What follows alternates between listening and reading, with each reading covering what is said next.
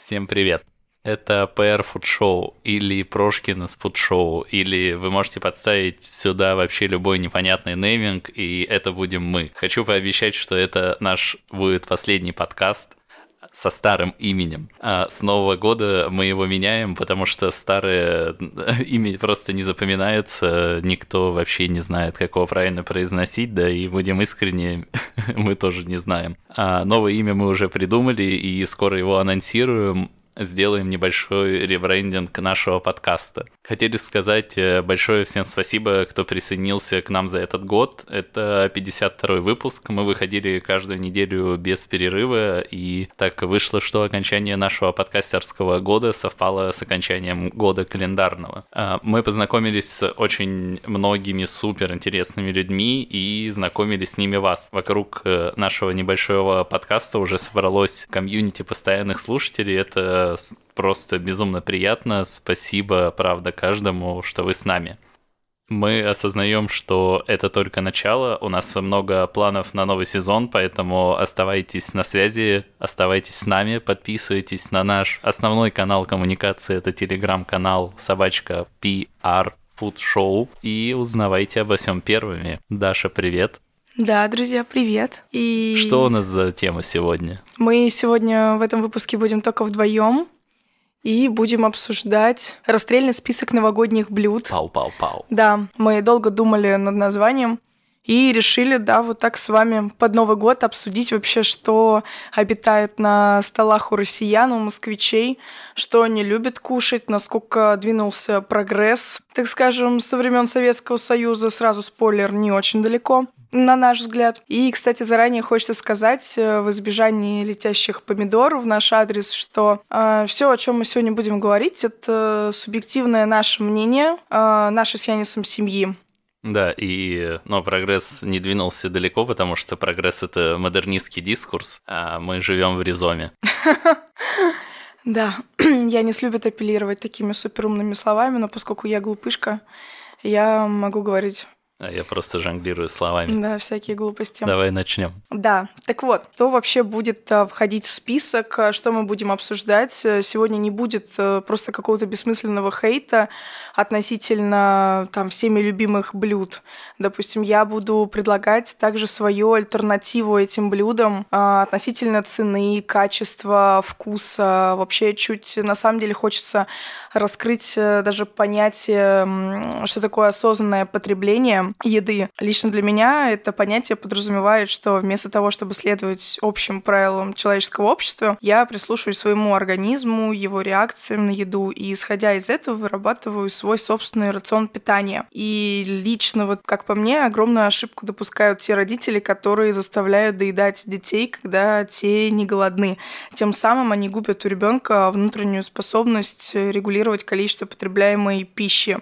Но на самом деле не все так страшно, это все можно вернуть. И практика осознанности, она предполагает э, задумываться о том, из чего состоит твоя еда, ее количество, время и место потребления.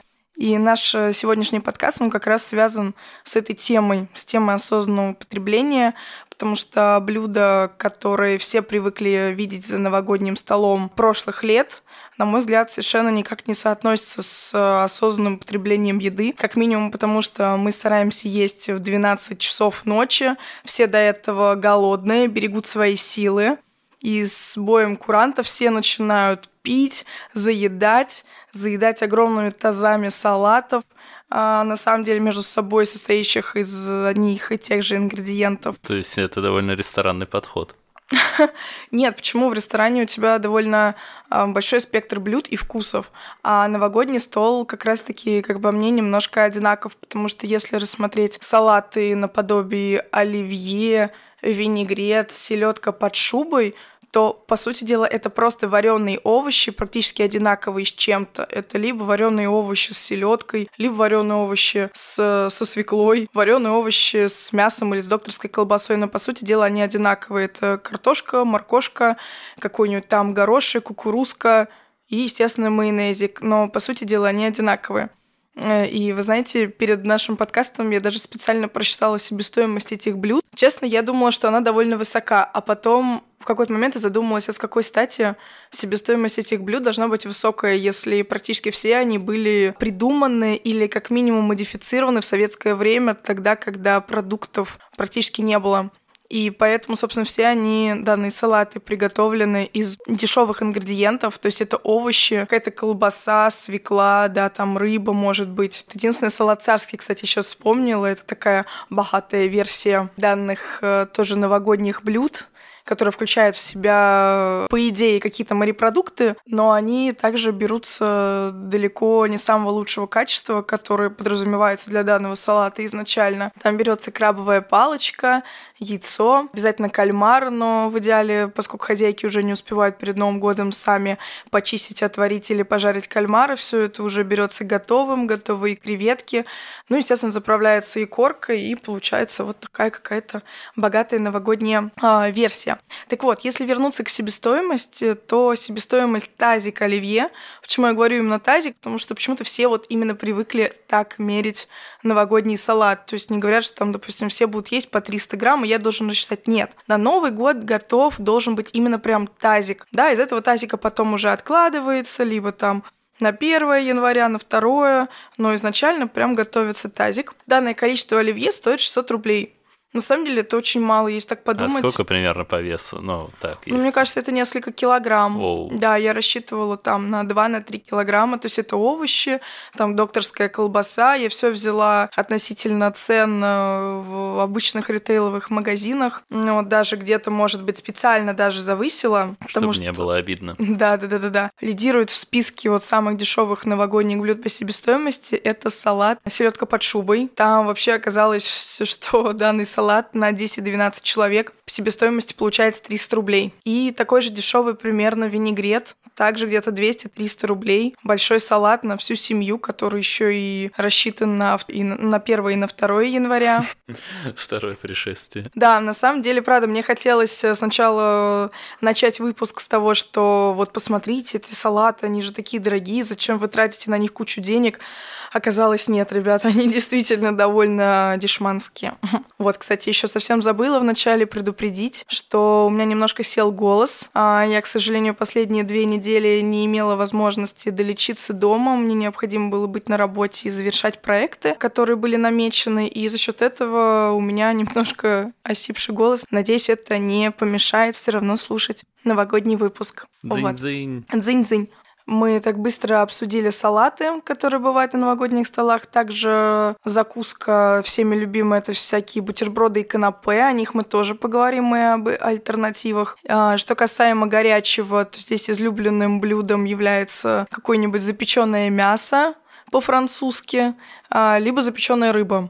Почему-то хозяйки считают, что рыба это очень самодостаточное блюдо и запекают его без ничего, порой до самого иссушения, и в таком виде ставят на стол, а потом удивляются, почему ни дети, никто есть это не хочет. Вот, мы поговорим также о десертах, и даже немножечко я, наверное, лично от себя посоветую, что можно приготовить детям на новогодний стол. Так вот, собственно, что лично мне, да и я несу, собственно, тоже, да, да. не очень нравится в новогодних салатах, как я опять перечисляю, это оливье, винегрет, селедка под шубой, салаты царские, салаты столичные и все в этом роде. На мой взгляд, э, вот все салаты, они очень напоминают какой-то недоделанный дип. Дип э, фактически это соус, только от английского дип макать.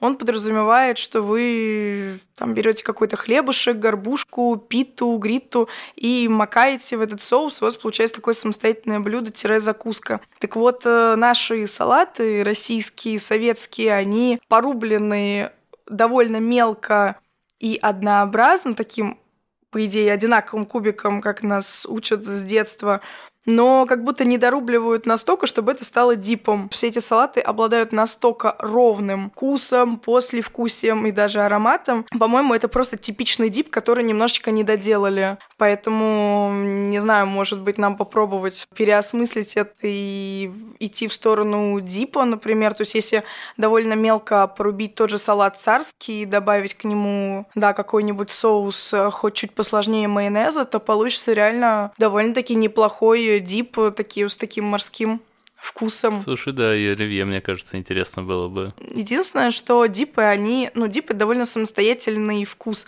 сам по себе, и хлебушек является таким пресным дополнением, который не забивает основной вкус соуса. И здесь вот как раз, мне кажется, поле не паханное для того, чтобы попробовать переделать наши салаты больше в сторону дипа. Удивительно, что все вот эти салаты, о которых э, мы разговариваем, они в основном модифицировались все в Советском Союзе. То есть они не были такие изначально. Я читала, э, не знаю, насколько на самом деле можно верить сейчас интернету, но это похоже на правду. То, что салат оливье изначально был совершенно другим. Придумал его, естественно, как вы понимаете, повар, француз, который приехал на заработки в Москву и открыл свой ресторан «Эрмитаж». И там его версия салата оливье была совершенно другой. Там выкладывалось все, ну, по сути дела, ингредиенты были такие же, то есть это мясо, какая-то картошка, морковка.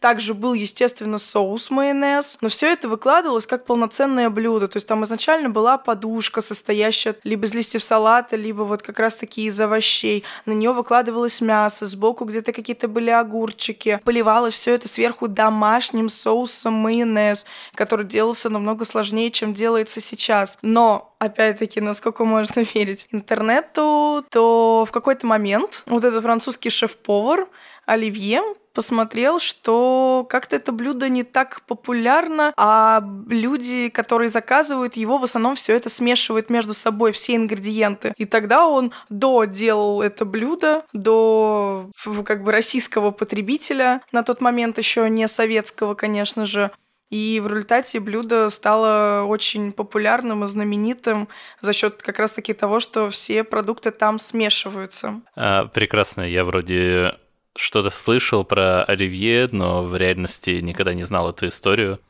И, возможно, также у всех есть какой-то фантом то, что люди знают эту историю, но так четко ее никто не рассказывал. Я часто, кстати, говорю о том, что считаю какие-то блюда несовременными, не самостоятельными, некачественными. И на самом деле, что я имею в виду под современностью? Я предлагаю идти в магазин с хорошим выбором свежих фруктов, овощей и не с мороженым мясом как минимум, и покупать изначально качественный продукт и с минимальными усилиями уже готовить его. Тогда на выходе у вас получится потрясающее блюдо. Печально на самом деле то, что качество продуктов сейчас намного выше, чем в советское время, но люди любят наряжать новогодний стол именно по тем канонам, какие были в Советском Союзе, когда на самом деле продукты были очень ограничены, их качество было очень не очень.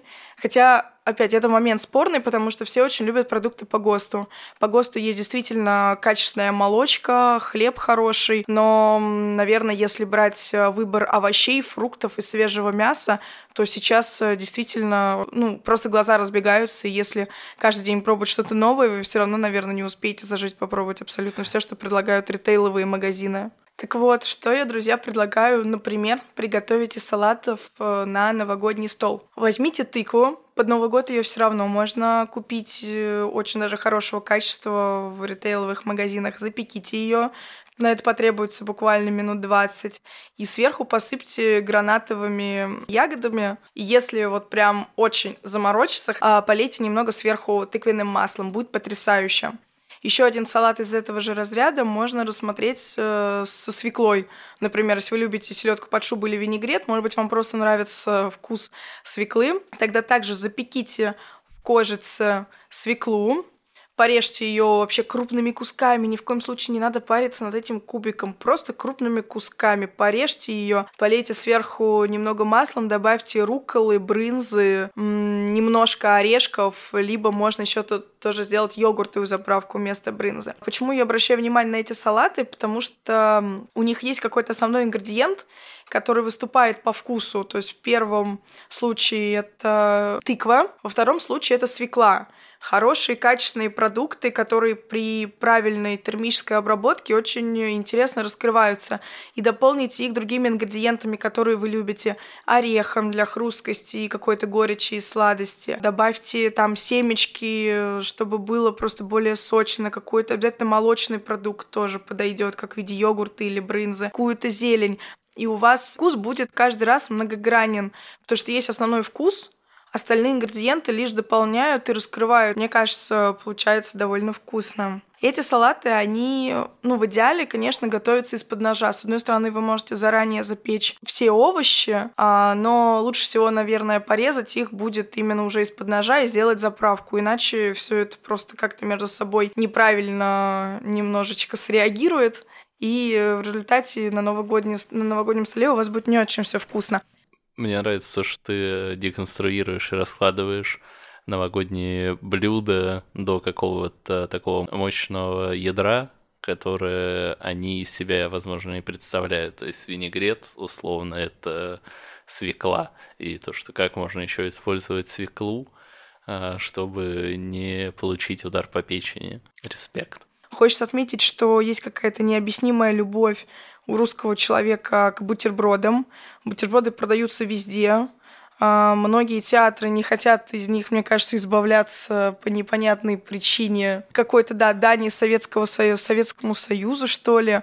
Но, тем не менее, бутерброды пытаются вытеснить его, собрать и брускеты, которые сейчас есть практически вообще во всех а, ресторанах. В принципе, отличие брускетта и бутерброда заключается в том, что бутерброд готовится заранее и лежит даже часами и днями, а брускетта делается из-под ножа. За что мне еще нравится брускетта, что ее недопустимо делать из некачественных ингредиентов. Суть брускеты в том, что вы берете офигенный хлеб, какой-то классный основной ингредиент в виде, не знаю, яйца, либо мяса, рыбы, кладете его сверху, это может быть термически обработанный продукт, может быть даже и холодный, набрасываете еще буквально пару-тройку хороших ингредиентов, которые будут дополнять все эти вкусы, и у вас получается на выходе полноценное блюдо, в то время как бутерброд что-то непонятное, сухомяточное, закуска перекус, непонятно для кого-то это вообще даже основное блюдо, как для детей, к сожалению. На брускету я советую обратить внимание в предновогодней суете, еще и потому, что это может э, быть прям полноценным даже горячим блюдом.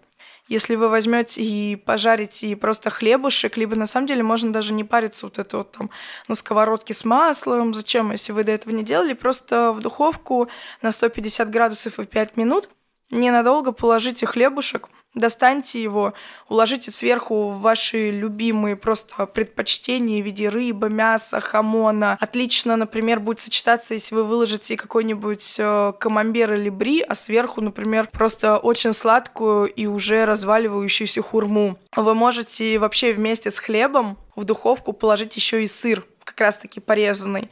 Тот же камамбер или бри, и когда вы достанете на выходе, у вас получается этот э, и хлебушек будет подогретый, и сам сыр немножко растечется, и вам сверху останется положить какой-нибудь там пампкин джем или брусничное варенье, и получится, правда, горячее полноценное блюдо. По-моему, это просто потрясающе. Да, это божественно.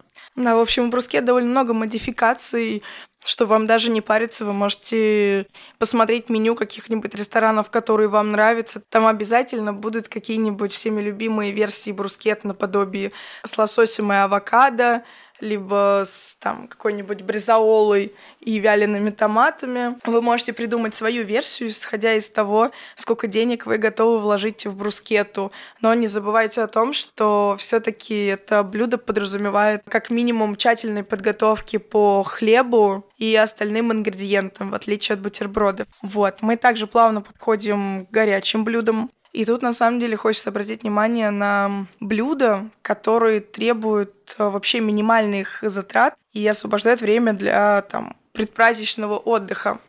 Например, нетипичным блюдом будет фондю. Возможно, это блюдо совершенно не распространено в России, но на самом деле в Европе оно получило должное внимание. Фондю, по сути дела, представляет из себя то, что вы берете какой-то ингредиент, окунаете его в другой ингредиент, и за счет этого у вас все готовится очень быстро. Фондю распространены, естественно, во Франции. Они бывают там шоколадные, сырные и мясные. Так вот, оказывается, мясные в России вообще не знают, что это за такие фондю. Вот, сырное представляет из себя то, что вы плавите хороший, дорогой, качественный сыр, окунаете туда хороший хлебушек, и у вас получается такой сы- сырный шарик с хлебным мякишем внутри. Но на самом деле все это очень дико вкусно. Шоколадное фондю подразумевает, что вы плавите также хороший шоколад, берете какие-то ягоды или фрукты, окунаете, у вас получается такой десерт. А вот мясное фондю, на которое я прям предельно советую обратить внимание, оно является, наверное, самым недорогим потому что для его приготовления вам нужна говядина в идеале хорошего качества, но на всю семью, там, состоящую из трех-четырех человек, вам понадобится килограмм, возможно, чуть больше мяса, и купив его на рынке, какой-нибудь э, мягкий отруб, вам лучше, конечно же, посоветоваться с мясником, также вы покупаете масло виноградной косточки. Тут э, можно, конечно, обойтись и обычным оливковым, можно и смесью оливкового и подсолнечного, но суть э, масла виноградной косточки, то, что оно совершенно не забирает вкусность себя, является таким более-менее нейтральным. Суть фондю в том, что вы нагреваете масло до температуры ниже точки горения данного масла, но для того, чтобы мясо уже готовилось. Для фондю вам, конечно же, понадобится специальная фондюшница, которая фактически себя представляет такой небольшой чан, а, который как раз-таки нагревает э, масло или любую там опущенную они, в него субстанцию, они электрические. Сыр. Ну да, есть. они электрические, вы можете там растопить шоколад, сыр, нагреть масло, все это регулируется. А, также к фондю идут специальные шпажки, как раз-таки на которые вы насаживаете кусочки мяса. И далее окунаете уже в масло и, в принципе, кусочки вы режете совсем небольшого размера, настолько, что они в масле, которое, естественно, температурой обладает там выше, чем 100 градусов, готовятся буквально за несколько секунд. Но особенность этого фондю еще в том, что, безусловно, это блюдо, наверное, не имеет смысла делать на одного или на двух человек, оно довольно объединяющее. Да, оно То прям есть... ты шеришь одну да. большую миску мяса, и у тебя обычно просто возникает какая-то коммуникация даже на основе такого элементарного действия, месте у кого-то что-то упало, у кого-то что-то больше пригорело, меньше, и э, стол прямо оживает, и это очень круто такая, да, как минимум вам нужно запомнить, какого цвета у вас шпажка, не путать ее, но чаще всего все это в суматохе забывается, и вы вот сидите, как бы вместе все это шерите, пробуете, кто-то поддержал столько-то секунд в масле, кто-то столько-то, кто-то один кусочек, кто-то два, и у всех получается по-разному. Но факт того, что мясо всегда получается очень вкусным, правда. Если вы изначально купите а, хорошее мясо на рынке, либо, ну да, даже просто в магазине, порежете его правильно и до правильной температуры вам фондюшница поможет нагреть масло, то на выходе у вас получается офигенные кусочки мяса, а в дополнение к этому вы можете просто поставить на стол всякие закуски. В общем, для новогоднего стола это супер объединяющая штука. И вместо того, чтобы пить водочку и разговаривать о водке, можно есть фондю и разговаривать о нем. И это блюдо, правда, вообще не требует приготовления, никакого вашего вмешательства. Вы, по сути дела, собираете гостей и говорите, вот тебе шпажка, вот тебе мясо, а здесь масло, в которое ты не должен окунать пальцы, а окунаешь только куской, куски мяса. И все обязательно будет получаться. А вот дверь туда выходи. Да. Еще я хотела порекомендовать, допустим, сделать гарнир очень простой, но совершенно беспроигрышный и вкусный. Вы его причем можете сделать даже в микроволновке. Купите офигенный батат, опять-таки они сейчас везде продаются. Просто его хорошенько помойте. Можете даже не париться, не разрезать, не солить, ничего. А вот прям целую бататину взять и засунуть в духовку градусов на 180 на минут 15-20. Пока будете заниматься всем чем угодно, и у вас за это время на выходе получается отлично приготовленный овощ, который по цвету морковно-тыквенный и по вкусу, честно я вам скажу, батат, ну, на мой взгляд, тоже что-то такое среднее между тыквой и морковкой. На картошку, собственно, не так это все похоже, но самое главное, что к этому овощу отлично подходит соус допустим, из какого-нибудь голубого сыра. И приготовить его можно ровно за то время, пока у вас печется ну, сама бататина. Вы берете, просто разогреваете сливки, добавляете туда ваш любимый сыр, горгонзола, блючиз, какой вам нравится, и просто все это расплавляете. Не нужно дополнительно ничего солить. Можете немножко поперчить или закинуть ваших там любимых специй наподобие зиры, там возможно, да, или какого-нибудь определенного перца, если вы любите.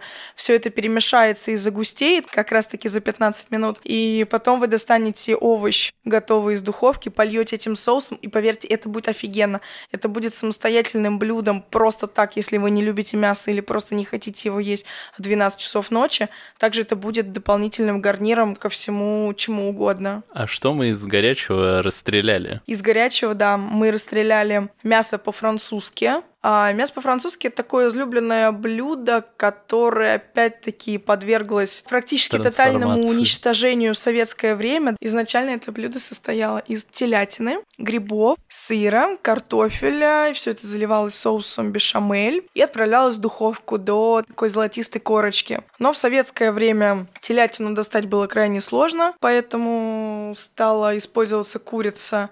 Грибы пропали, вместо бешамеля стали использовать майонез, да и даже бывает про сыр как-то немножко позабывают, и, соответственно, у нас получается просто запеченная курица под ломтями картофеля и майонеза. Но, тем не менее, все это любят, да, готовить, не отдавая себе отчет, что это вообще никакое не мясо по-французски, отношения к этому не имеют, но почему-то такое гордое название. Я бы еще обратила внимание а на запеченные какие-то вещи просто вот запекают курицу и с рисом внутри с курицы становится жутко сухая. Ну, потому что нужно уметь правильно запекать э, мясо, вообще уметь с ним работать. Я а... бы посоветовал вообще, вот э, я толком не готовлю, но даже я знаю, что нужно посмотреть Хестона Блюменталя на Ютубе, как он готовит мясо. И просто можно вот такие большие блюда, как, например, курицу – или индейку, или какое-то другое мясо, чтобы оно было сочным, вы можете просто его на сутки положить в соляной раствор, и это будет уже не просто сухая куриная грудочка из белого мяса, а это будет нечто невообразимое. Не, на самом деле все немножко посложнее, чем, да, описал Янис, но суть остается той же, да. Если действительно потратить буквально 20-30 минут и посмотреть видео Хестона, как он готовит курицу, вы получите довольно неплохую базу вообще, как работать с белым мясом. То есть, понятное дело, что если вы куриные ножки опустите на сутки в соляной раствор, то потом можно будет просто сразу это мясо выбрасывать. А, но, тем не менее, соляной раствор, он огромную роль играет для белого мяса, и просто немножечко нужно понимать, как, бы, как это все регулировать. Там, допустим, а, грудки или ножки вполне достаточно опустить э, там, в 6-7% соляной раствор на час – Естественно, большую тушку имеет смысл опускать уже на сутки, но куда важнее дальнейшая работа, температура, при которой вы запекаете, там, готовите, жарите, сувидите это мясо, как а, потом вы даете ему отдыхать, как вы разрезаете, какой изначально вы берете продукт. Чтобы просто сейчас все это не описывать, действительно, я советую посмотреть это видео, и вы поймете в целом, как работать с мясом птицы, как его изначально обрабатывать, готовить, чтобы получать в результате офигенное, просто сочное мясо. Вот, еще на что я хотела обратить э, внимание, это такое блюдо, как паста. На самом деле, вроде бы очень блюдо простое и незамысловатое, но оно обалденно подойдет для новогоднего стола, потому что если вы немножечко потрудитесь и заранее, допустим, сделаете соус, тот же какой-нибудь сырный, где вы просто растворите сыр в сливках, либо какой-нибудь белый соус, э, допустим, с вином, со специями, с томатами, то вам уже в новогоднюю ночь остается просто забросить хорошую пасту в кипящую воду, и пока она будет вариться там от 5 до 10 минут, вы спокойно разогреете соус и бросите в него ингредиенты. Можно абсолютно найти ингредиенты, которые практически не требуют приготовления, но также будут вкусные в пасте. Это какие-нибудь э, хорошие дорогие оливки, артишоки, вообще какие-то качественные качественные э, заморские консервы добавив их э, в готовый соус, потом все перемешав и посыпав сверху сыром, будет просто обалденно. По-моему, классным решением на Новый год э, будет использовать какие-нибудь морепродукты, потому что морепродукты готовятся максимально быстро. Например, мидии, либо хорошие креветки Вы можете просто закинуть э, горку мидий, пропариваться в кастрюлю под крышечку, открыть через 5 минут, и у вас будет офигенное блюдо. Вы можете их поставить запекаться. Вы можете просто добавить к ним вина, либо какого-нибудь соуса, кинуть лимонграсс, либо лайм, и у вас будет уже самостоятельное блюдо, а не просто закуска. При этом они очень сытные и заменят, на самом деле, какой-нибудь хороший кусок мяса, ну уж тазик оливье точно. Вот, если вы все-таки очень любите есть новогоднюю ночь мясо, я понимаю, да, что мы, например... Я вас понимаю, не осуждаю. Да, да, я понимаю, не осуждаю, хоть мы, кстати, вот с Янисом настолько, наверное, разнообразили в последнее время свое питание, что уже перестали быть привязанными конкретно к мясу. Мы не чувствуем, что нам необходимо есть определенное количество мяса в день либо в неделю, потому что мы вполне восполняем необходимые элементы от мяса другими продуктами. Я только что хотел возразить, а потом понял, что я даже себе на работу заказываю какой-то прием пищи без мяса. Вполне, да. Все зависит от разнообразия питания. Так вот, если все-таки мясо необходимо и нужно, мой совет берите, правда, перепелку. Перепелка приготовится у вас, в принципе, за полчаса. Если вы, опять-таки, заранее немножечко подумаете и вымочите ее в соляном растворе, то вам буквально там за полчасика до боя курантов останется поставить ее в духовку возможно, даже минут на 20, и у вас получится самостоятельное маленькое блюдо для каждого человека, который будет им наслаждаться. При этом это не будет огромная тушка, которую вы будете ждать, проверять, тыкать и разрезать. Это маленькая такая компактная птичка, которая уместится на тарелке, и мяса с нее вам на самом деле, кстати, будет достаточно. Каждому члену семьи по перепелке будет отлично. Вообще вот эта тема с подачей для одного человека, именно вот, например, не одна объединяющая большая а, птица, а типа маленькая птичка для каждого, она какая-то супер милая тема такая.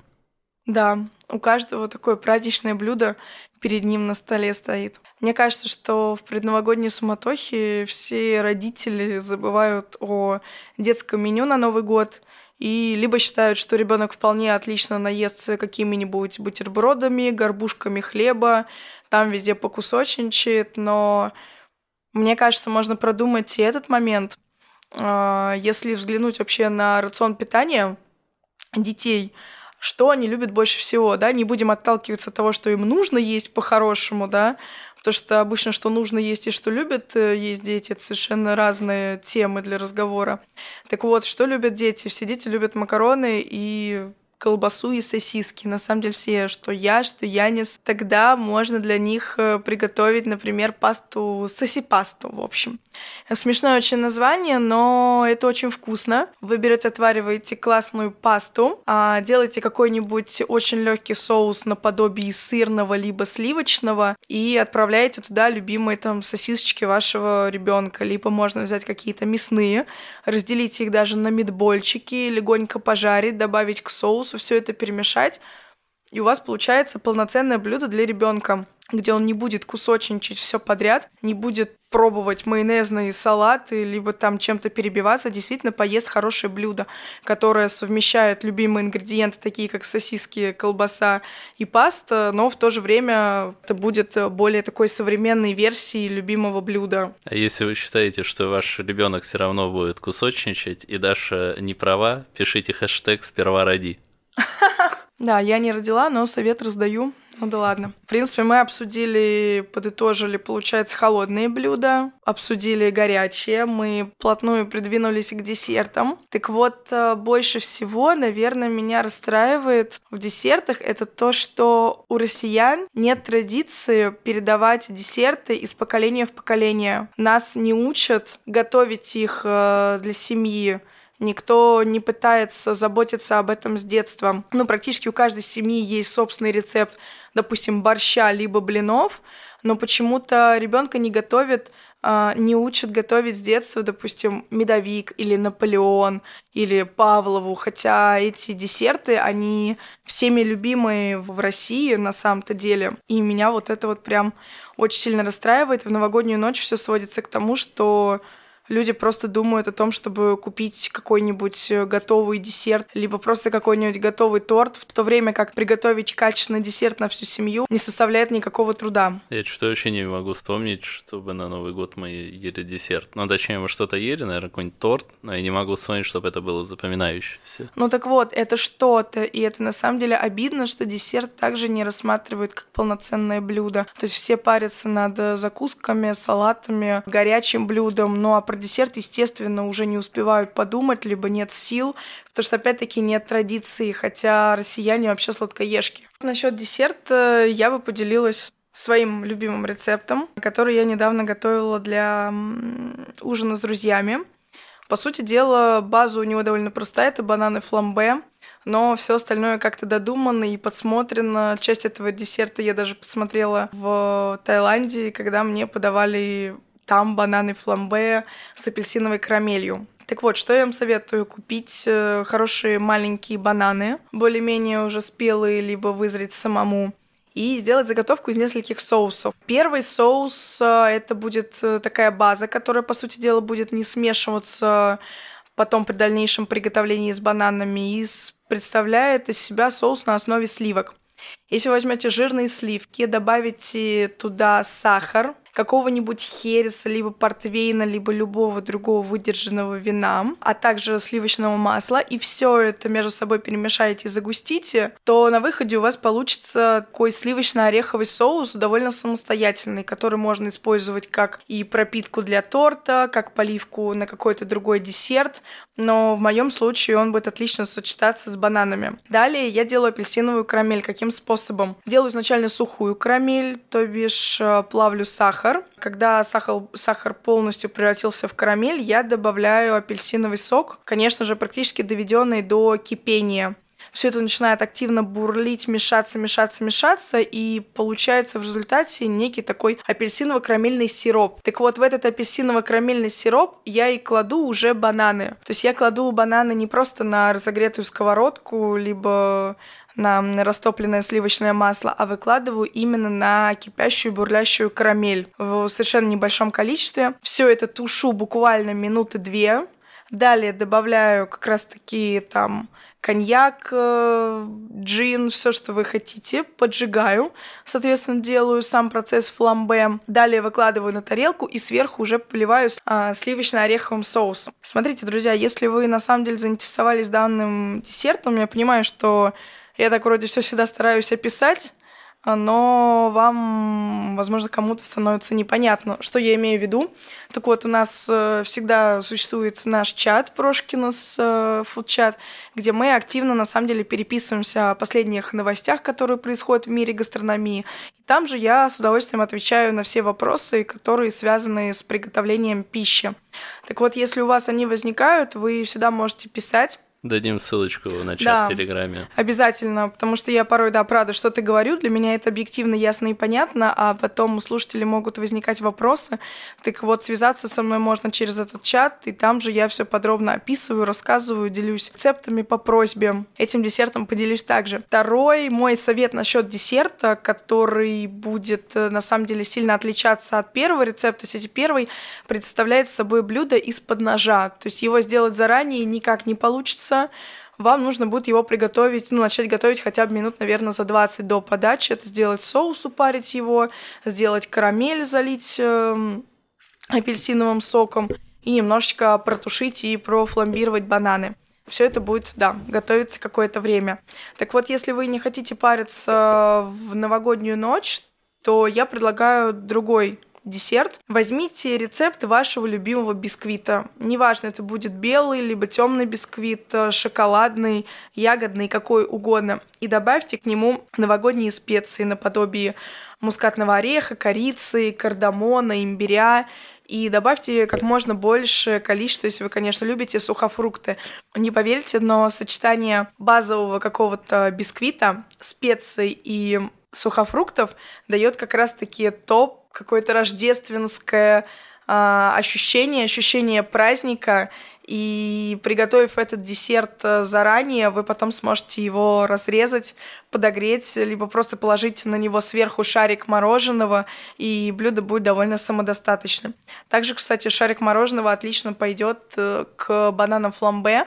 Только честно, вот от себя такой совет, не берите банальное мороженое какой-нибудь, типа там, сколько, 5 копеек или 50 копеек. Очень э, вкусное мороженое продается во вкусвиле. Оно там довольно дорогое за стаканчик, но там бывает э, какое-нибудь ореховое, либо фисташковое, и вот такие, такое качественное мороженое со вкусом отлично подойдет к э, десертному новогоднему столу. А, безусловно, я также могу поделиться рецептом любого торта, пирожного, конфет любой сложности. Где? Вы знаете, ссылочку мы оставим. Ну, все со мной можно обсудить в нашем чате. Правильно я понимаю, мы прошлись по каждому курсу то есть это закуска, салат горячий и десерт. Да, если так подытожить. На мой взгляд, дала советы относительно каждого блюда. Если все это опять-таки объединить, то изначально вам нужны максимально качественные продукты, которые вы можете себе позволить.